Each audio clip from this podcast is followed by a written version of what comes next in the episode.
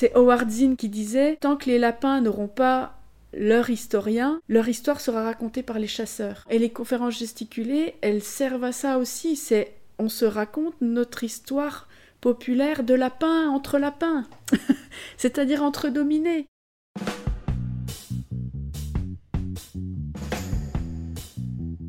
Bienvenue dans TAF Punk, épisode 2, la loi du marché. Une conférence gesticulée est une prise de parole publique et politique animée par une personne ou un groupe. Ces personnes, ce ne sont ni des comédiens ni des conférenciers, mais des citoyennes et des citoyens. Qu'il ou qu'elles soient assistantes sociales, ingénieurs, conseillères d'insertion ou gilets jaunes, ils sont toutes et tous venus partager devant un public leur vécu et leurs anecdotes. Cette représentation scénique analyse et dénonce les mécanismes d'une domination, souvent dans le domaine professionnel. Emmanuel Cournari a créé en 2017 sa propre conférence gesticulée Je travaille avec deux ailes où elle analyse le monde du travail tout comme son propre vécu. Dans sa conférence, Emmanuel ironise sur sa carrière de précaire et sur des années de petits boulots pour financer ses études en sociologie du travail. En d'autres termes, Emmanuel a dû travailler pour pouvoir travailler sur le travail. Rencontre avec Emmanuel.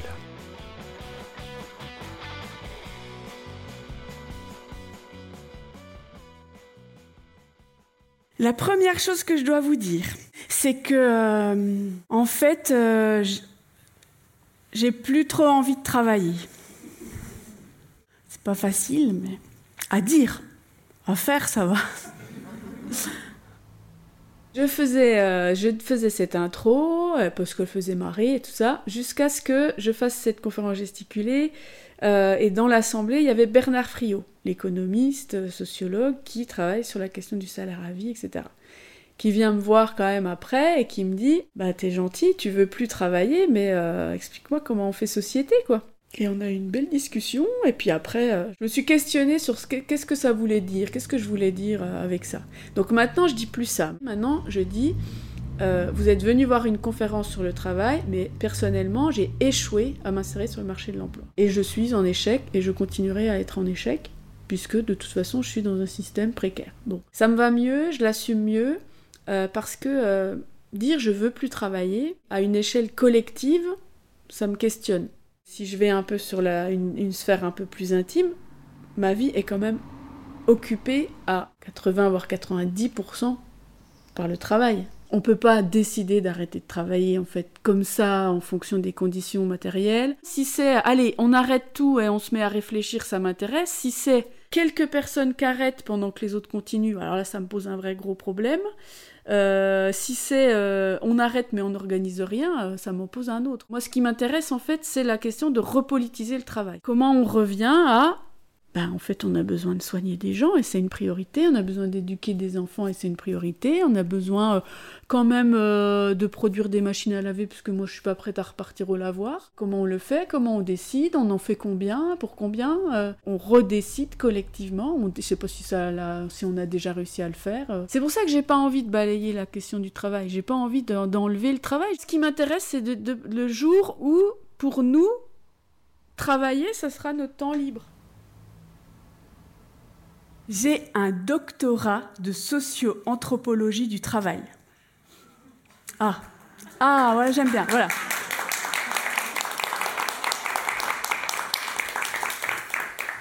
Bon, bac plus 8.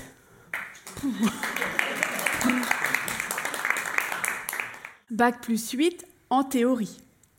Parce qu'en pratique, euh, moi j'ai mis 15 ans à obtenir ma thèse. Eh. on était plusieurs à, fonctionner comme ça. Euh, on allait travailler six mois, un an, on ouvrait des droits au chômage, et pendant qu'on touchait notre chômage, six mois, un an, on bossait notre thèse. Quand on arrivait au bout de nos droits chômage, on repartait bosser. Et donc, eh ben, ça double, évidemment. J'ai fait plein de petits boulots, hein, chaque année. Euh, euh, ben, je vais vous dire tout ce que j'ai fait. Ça, va, ça va plus vous parler.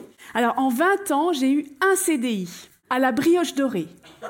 Voilà, ben oui. J'ai commencé comme travailleuse agricole. J'ai cueilli des pommes, j'ai cueilli du tabac, j'ai fait les vendanges. J'ai été opératrice machine dans une usine, une usine d'injection plastique. J'ai été vendeuse de prêt-à-porter dans le cuir, animatrice de colonies de vacances, hôtesse d'accueil dans un musée, puis gardienne, puis guide, serveuse à la brioche dorée, mon CDI, serveuse dans une crêperie, agent administratif à l'université de Franche-Comté. Ma première recherche euh, de sociologue, chargée de recherche pour la mutualité sociale agricole sur la précarité en milieu rural dans la Creuse. Chargée de recherche dans l'industrie horlogère, j'ai écrit deux livres. Administratrice des ventes dans une usine de microtechnique. En vrac, chargée de recherche sur les herboristes de la ville de Gap, sur l'habitat des personnes âgées, sur un lycée technique de Besançon, sur l'activité industrielle dans les Mauges à côté de Nantes. Intérimaire dans une usine de pièces automobiles, porteuse de projets dans une association d'insertion par le travail, assistante d'éducation dans un lycée professionnel, vendeuse en alimentation bio, chargée de mission pour une association dans la recherche de financement.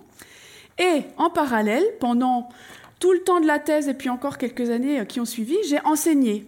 Je donnais des cours à la fac. Ce qui m'a le plus marqué là-dedans, c'est que je pouvais faire six mois à l'usine. Puis après, six mois embauché par un musée pour euh, faire une enquête sociologique ou écrire un bouquin.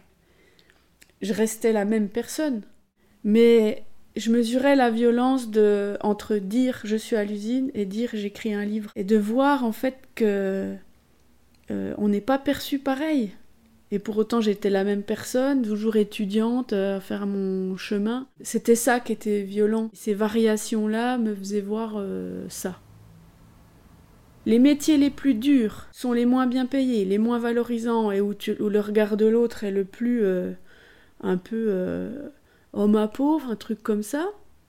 Et c'est les plus pépouses, je caricature un peu, mais t'es dans un bureau, t'es bien, tu fais de la recherche. Et puis là, en plus, t'as la valorisation. Je veux dire, quand tu vis ça, tu te dis ça devrait être l'inverse. C'est le paradoxe du travail, c'est-à-dire que plus t'es dans des métiers euh, tranquille, c'est une réalité, euh, plus ils sont valorisés dans l'imaginaire collectif. Quoi. Euh, et c'est ça aussi que je pense les, les décideurs, c'est là que tu vois qu'ils sont pas dans la réalité du monde du travail.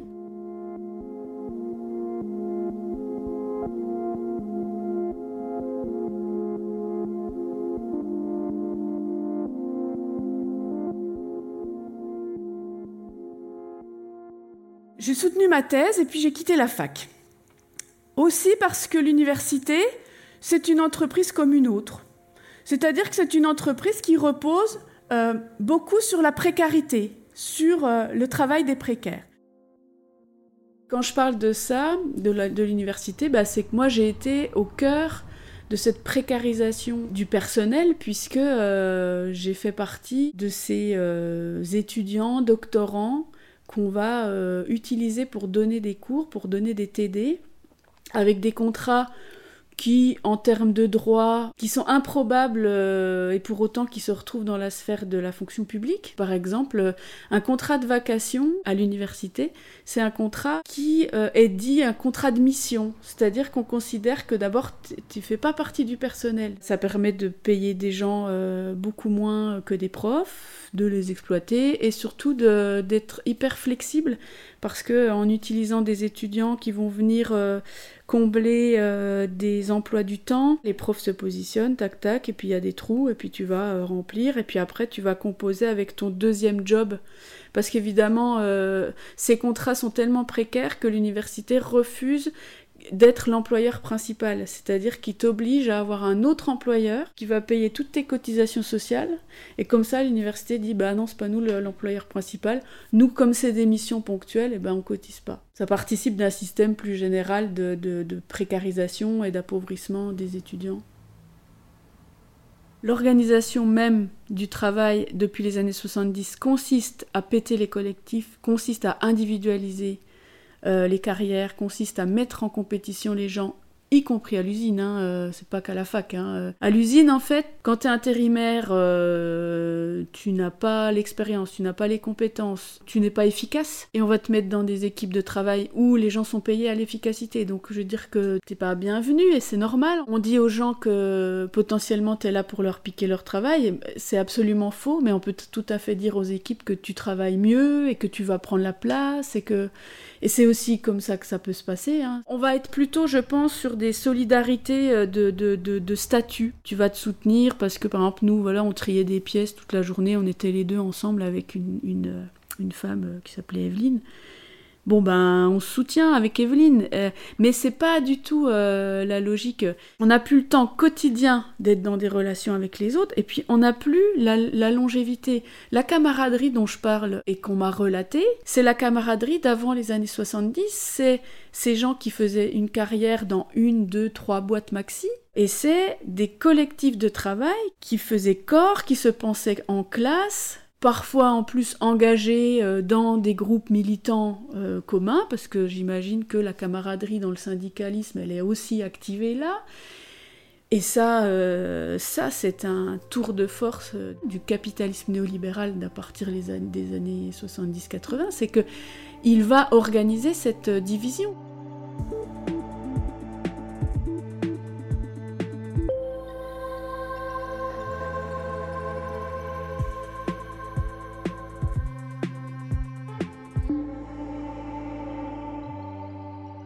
Après mai 68, le patronat a eu tellement la trouille de ces trois semaines de blocage total et des alliances euh, ouvrières, étudiants, enfin je veux dire, le, pays est bloqué.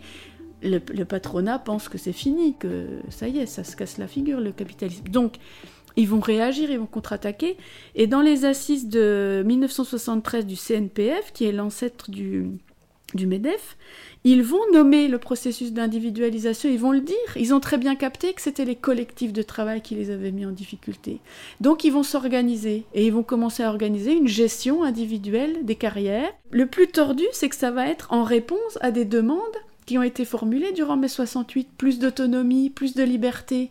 Et en fait, la, la revendication de liberté, ça va être notre tombeau, quelque part. On va créer une espèce d'illusion de liberté dans notre, euh, exploitation. Aujourd'hui, on ne peut plus penser nos intérêts, puisqu'on est tous des collaborateurs. Et on nous fait croire que notre intérêt, c'est que notre entreprise, elle se porte bien.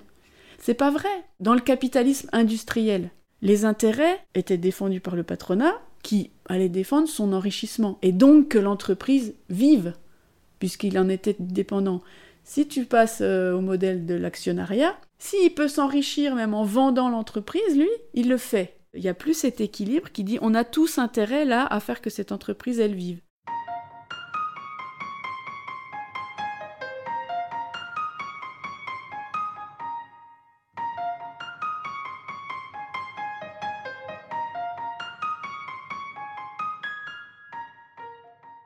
Là d'où je viens, il y a un mouvement social, un événement social dans les années 70, en 73, qui va vraiment marquer ce passage euh, du capitalisme industriel au capitalisme financier.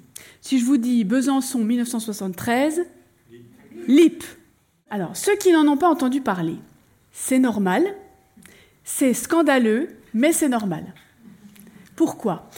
Bah écoutez, on va quand même pas vous raconter qu'un mouvement social euh, avec euh, des centaines de travailleurs qui ont fait tourner leur usine sans patron pendant presque une année, qui ont obtenu ce qu'ils voulaient, euh, qui ont ensuite été complètement sabordés par l'État, on va pas raconter ça quand même. C'est pas, c'est pas propre. Donc, on nous le dit pas. Moi, je pense que ça devrait être enseigné à l'école, mais on nous le dit pas. Et du coup, ben moi, je suis obligée de raconter quand je raconte ça dans la conf, moi je suis hallucinée de voir euh, euh, les gens sont des enfants en écoutant cette histoire. Et je dis pas ça au sens infantilisé, c'est euh, les gens ils, prennent un plaisir dans l'opposition en fait. Et, aujourd'hui de nier complètement les, les, réussites, les, les victoires ça nous fait perdre ce, truc d'enfant là, de euh, mais on peut s'opposer, on peut gagner. Quand je dis ils ont tout obtenu, ils ont rien lâché, je sens dans le public un espèce de ah ça c'est ça c'est nous quoi. Je sais pas, il y a un truc de il y a une fierté collective. Moi je peux sentir ça et de voir combien c'est dur aujourd'hui de se mobiliser et à aucun moment je le mettrai sur la des responsabilités individuelles. C'est une organisation qui, qui euh, nous empêche ça, mais c'est Howard Zinn qui écrivait euh, une histoire populaire des États-Unis qui disait euh, Tant que les lapins n'auront pas leur historien, leur histoire sera racontée par les chasseurs. Et les conférences gesticulées, elles servent à ça aussi. C'est on se raconte notre histoire populaire de lapin entre lapins, c'est-à-dire entre dominés. Il faut de l'espoir pour, pour changer le monde, il faut mais un espoir euh, positif, joyeux. Euh, moi, l'effondrement me fait pas du tout triper et c'est pas là-dedans que je. Alors, je suis pas naïf, je suis pas à me dire non non tout va bien. Par contre, je ne veux pas me nourrir de ça parce que c'est quelque chose qui m'individualise, me déprime, me fait perdre toute énergie de lutte. Par contre, me dire euh, ouais, il y a des ouvriers qui ont, qui ont pris le pouvoir et ça a marché. Les hommes politiques ont eu tellement peur que qu'ils ont se sont organisés pour, pour l'aider. Mais, mais on est beaucoup plus puissant qu'ils le disent.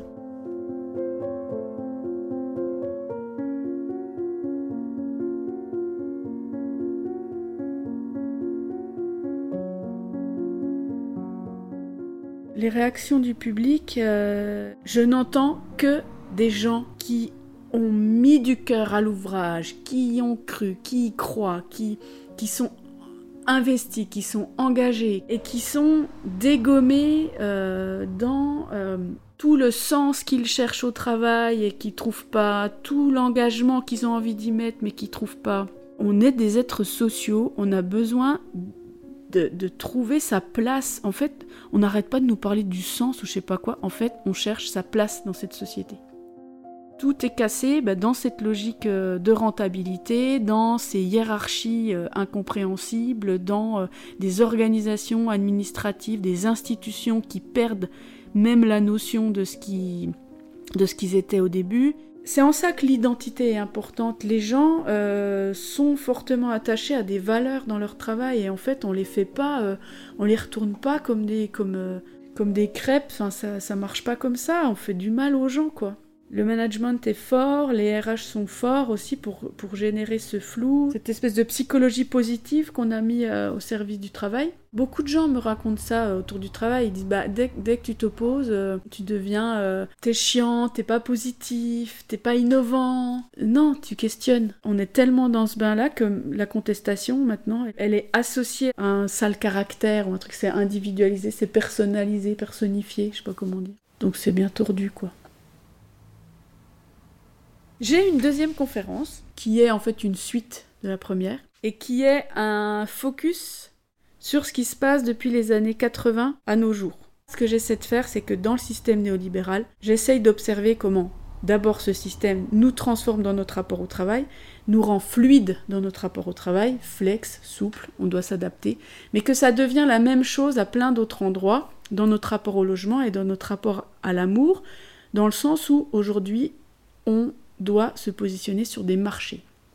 Et j'essaye là de travailler sur comment d'intégrer le fait qu'on doit se vendre sur le marché du travail va faire qu'on va intégrer qu'on doit se vendre sur le marché du logement et entrer en compétition avec d'autres, euh, prendre la place de l'autre. Et sous couvert de liberté, ben en fait d'être dans une compétitivité à tous les niveaux sur ces marchés. La question de la liberté, en général, elle vient remplacer la, question du droit. C'est-à-dire que quand on regarde l'évolution là euh, d'une revendication, euh, on est plus libre au travail, on a plus de liberté. Bah oui, individuellement, on y gagne, mais c'est qu'on renonce à une certaine somme de droits. La bascule qui se passe avec les années 70, c'est que l'idéal de société jusqu'aux années 70, c'était un principe de justice sociale. Et l'idée que on réduirait toujours plus l'âge de la retraite, on réduirait toujours plus le temps de travail à la semaine. Et puis, en passant dans le modèle néolibéral, la question de la justice sociale a été complètement balayée pour laisser place à la liberté individuelle. La liberté d'entreprendre, mais aussi la liberté de tous nos choix. Moi, je peux très bien me dire oui, oui, je suis libre. Je suis libre d'arrêter mon travail demain et de m'acheter mon euh, camping-car et de partir faire le tour de France, oui, j'en suis libre.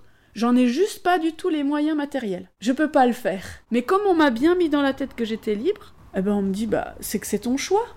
Bah non, en fait, c'est pas mon choix. C'est pareil, moi je vis en habitat léger, habitat précaire, et on me met dans la tête que c'est un choix.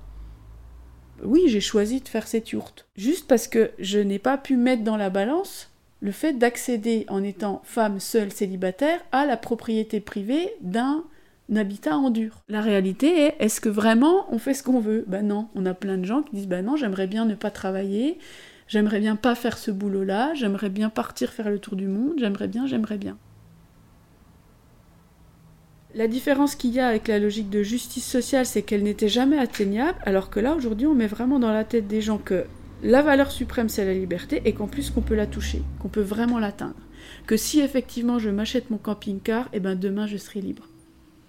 Euh, excuse-moi, mais vu le prix de l'essence à la pompe, je ne serai pas libre je serais contrainte de plein de choses avec mon camping-car. Mais d'aller questionner tout ça, j'ai pas des réponses, euh, dans ces, dans ces flottements, mais ça m'intéresse aussi de faire le lien avec la question amoureuse parce que je trouve que le travail est aussi vidé de sa dimension amoureuse. Ça m'intéresse aussi cette question des amitiés, euh, des, amours au travail, des, liens.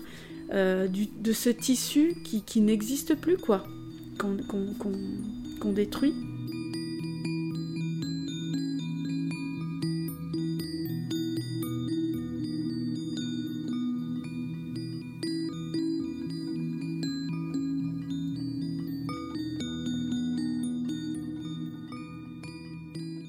Regardant un peu mon parcours, j'ai fait le constat que ma relation amoureuse la plus longue avait la même durée que mon contrat de travail le plus long. Et que j'avais à peu près eu le même nombre de relations foireuses que de contrats d'intérim. Alors j'en avais fait une blague quand j'ai commencé à en parler dans cette conf. Ça fait cogiter les gens. Ah oui, mais moi aussi finalement, c'est au moment où j'ai été stable dans mon travail que j'ai construit mon couple. Et puis il y a eu, puisque après moi dans ma vie, j'ai eu des expériences sur le, marché euh, des sites de rencontres et de me dire, finalement, j'ai rédigé des CV comme j'ai rédigé des profils. J'ai fait des entretiens d'embauche à peu près de la même qualité que certains, certaines rencontres en réel où je faisais le même euh, job des deux côtés, c'est-à-dire surtout de ne pas dire qui j'étais, mais de dire ce que je pensais que l'autre attendait de moi, soit en tant qu'employeur, soit en tant mec. Et donc c'est aller sur ce, ce champ du non mais on est sur des marchés et de retourner le truc en disant ça n'est pas plus normal de se vendre sur un marché du travail que de se vendre sur un marché de l'amour en fait. Je refuse de défendre qu'on ait à faire la preuve de sa valeur en permanence. Nous avons une valeur intrinsèque dès lors qu'on est là. T'es là, tu nais, t'es es essentiel.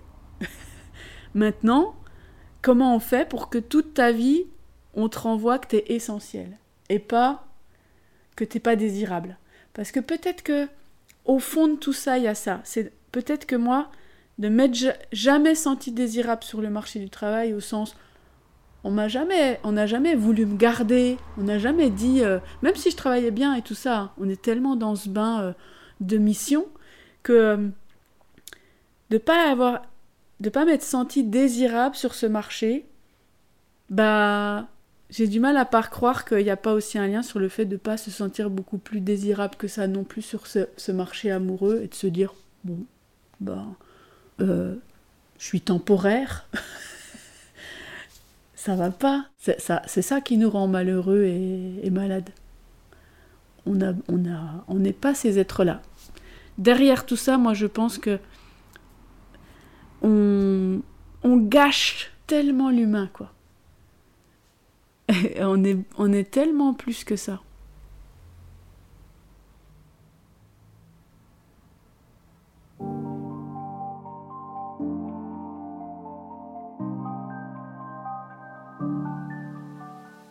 Le mois prochain, Daft Punk partira à la rencontre d'Alix pour évoquer avec lui l'importance du collectif, de l'entraide et de l'autonomie pour pouvoir s'affranchir du monde du travail. Souvent on a ce discours libéral de se dire bah en fait si j'ai des problèmes c'est que ma faute à moi. Alors que vraiment si on a des problèmes c'est pas que notre faute, il y a tout un système qui fait qu'on a des problèmes. Du coup ensemble on est un peu plus fort que, tout seul. Si vous avez aimé cet épisode, n'hésitez pas à liker ou à laisser un commentaire. Vous pouvez également partager TAFPunk via vos réseaux sociaux habituels ou faire un don. Une cagnotte a été lancée sur Tipeee. Vous trouverez le lien sur la page Facebook de TAFPunk, l'adresse mail pour me contacter, ainsi que plus de contenu à propos de cet épisode. Rendez-vous le mois prochain.